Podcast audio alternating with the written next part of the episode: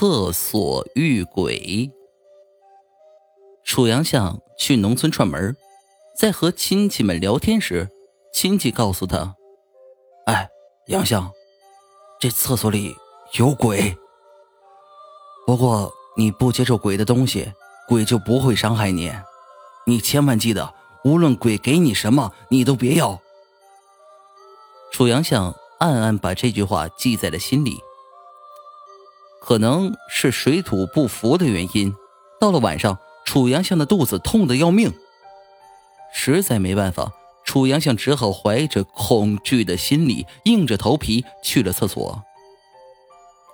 这楚阳向刚蹲下，便听到鬼的声音：“要红色的手指还是白色的？”楚阳相知道不能接受鬼的东西。便颤颤巍巍的答道：“我我我我一直用报纸。”看样子，楚阳像是得了痢疾。过不了一会儿，楚阳像又跑到厕所。